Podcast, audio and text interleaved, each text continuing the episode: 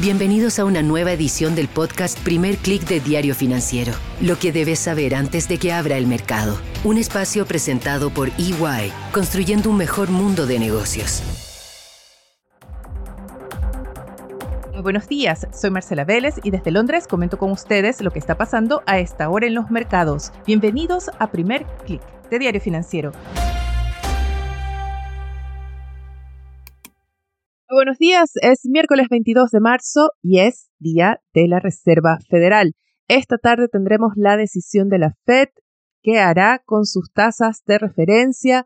El mercado está dando por descontado un alza de 25 puntos base.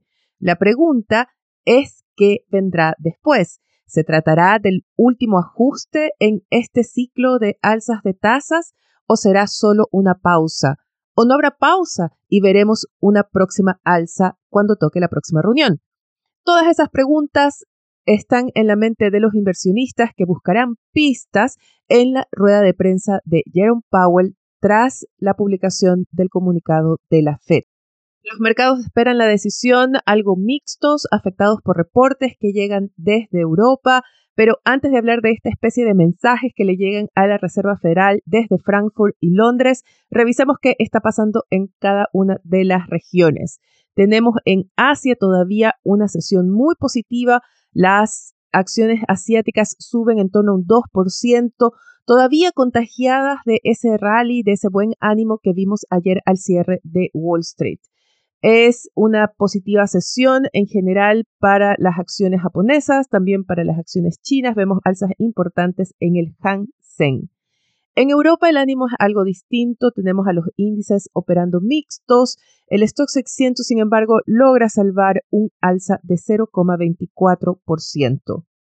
Los futuros de Wall Street no logran evitar las pérdidas, por el contrario, vemos que el Nasdaq cae 0,20%, el SP 500 y el Dow Jones operan, podríamos decir, entre planos y una ligera caída. El SP 500 por lo pronto mantiene su nivel de algo por encima de los 4.000 puntos.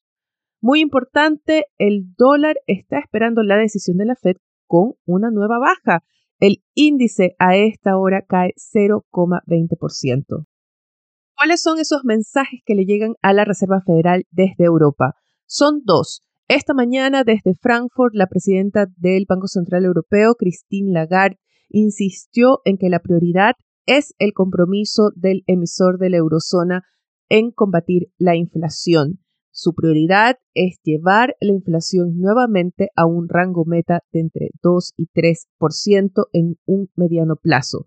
Muy importante lo que dijo Lagarde fue que si bien se espera que la inflación general, que el índice de precios a los consumidores general caiga rápidamente este año, se cree que la inflación subyacente, aquella que no mide el precio de la energía ni de los alimentos, va a tener todavía un nivel alto persistente, más persistente del que se había esperado. De ahí que el BCE lo que está anticipando es una posición todavía restrictiva para el mediano plazo.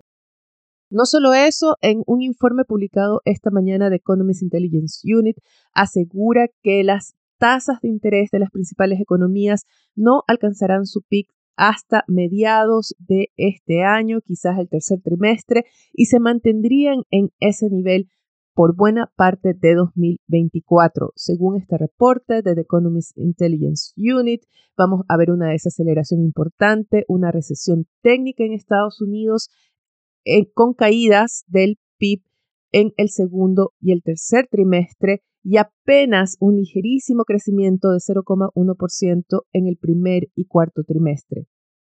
Precisamente son esas expectativas de desaceleración, de recesión técnica, lo que había alimentado en los mercados recientemente la idea de que la Fed va a poner fin a su ajuste monetario, inspirando también a otros bancos centrales a hacer lo mismo. Sin embargo, Lagarde insistió esta mañana que no es el caso, que la inflación sigue siendo una amenaza, que sigue siendo la prioridad.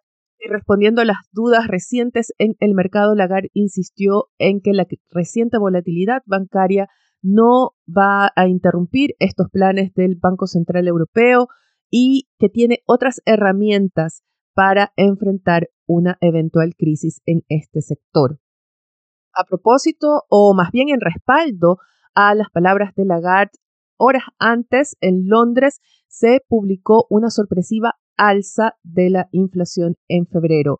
Se esperaba que Reino Unido reportara un IPC a 12 meses ya bajo los dos dígitos para febrero.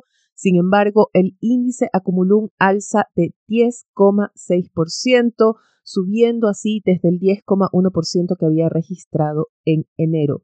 Muy importante fue el alza que acumulan los alimentos, 18,2%, y también el alza de la inflación subyacente. La apuesta del mercado era ver una baja de esta parte del indicador de inflación. Sin embargo, el alza mensual de la inflación subyacente fue de 1,2%, superando las expectativas, confirmando así que las presiones inflacionarias superan el tema de los alimentos y la energía. Este es el tema que está dominando la agenda esta mañana. Pasa a segundo plano la crisis bancaria, al menos por ahora. Sin embargo, en una conferencia de inversionistas que está realizando Bloomberg esta mañana aquí en Londres, los comentarios es que esta crisis bancaria todavía no ha terminado. ¿Se esperan grandes colapsos? No, pero sí una mayor consolidación de la industria. En el caso de UBS, anunció esta mañana una recompra de bonos, de bonos que había emitido antes de la adquisición de Credit Suisse. También se reporta que tiene planes específicos para cada una de las unidades del banco que acaba de adquirir. En Estados Unidos hay algo más de calma después de que ayer Janet Yellen, secretaria del Tesoro, anunciara que están dispuestos a dar más apoyo para un plan de rescate de First Republic Bank. Las acciones de este banco regional subieron ayer casi 30%, esta mañana suben casi 5% antes de la apertura y las declaraciones de Yellen se entendieron como que se está endulzando el paquete de oferta para que First Republic Bank sea adquirido por uno de sus competidores o un consorcio de bancos. Con esto en mente, tenemos una agenda que va a estar marcada todavía por los bancos centrales. La decisión de la Fed llega esta tarde. Antes, en Chile, tendremos declaraciones de la presidenta del Banco Central, Rosana Costa, quien participa en una conferencia organizada por la Raín Vial. También por la tarde tendremos decisión de política monetaria en Brasil. El mercado espera que se mantenga la tasa en 13,75%. Y por la tarde tendremos cifras de crecimiento al cuarto trimestre de Argentina.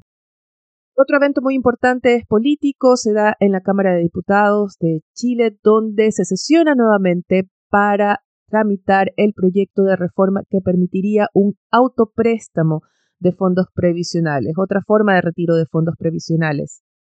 El diario financiero reporta que el gobierno presenta o prepara cambios al seguro de cesantía para contrarrestar este proyecto de reforma. Sería su fórmula para frenar este proyecto. Sin embargo, también se logra, se reporta, perdón, que el gobierno no logró alinear al oficialismo ayer nuevamente en el Congreso. El titular principal de la portada de Diario Financiero da cuenta de los seis temas que Hacienda definió serán el foco de un eventual nuevo proyecto de reforma tributaria. Con esto me despido por ahora. Los invito a que sean actualizados de las noticias del día y más visitando nuestro sitio web de f.cl. Si se preguntan qué pasó con el especial de esta semana, olvidé comentarles antes que lo trasladamos al viernes para poder analizar con más pausa la decisión de la Fed, la reacción de los mercados y este nuevo escenario de volatilidad que han inyectado los problemas de los bancos. Así que no dejen de acompañarme el viernes, tampoco dejen de acompañarme mañana, acompáñenme todos los días y no olviden darme su calificación y comentarios en cualquiera sea la plataforma que estén escuchando este podcast, así nos ayudarán a que más gente nos conozca. Ahora sí me despido, les deseo que tengan un buen día. Nosotros nos reencontramos mañana.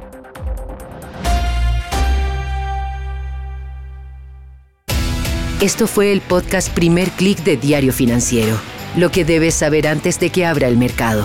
Un espacio presentado por EY, construyendo un mejor mundo de negocios.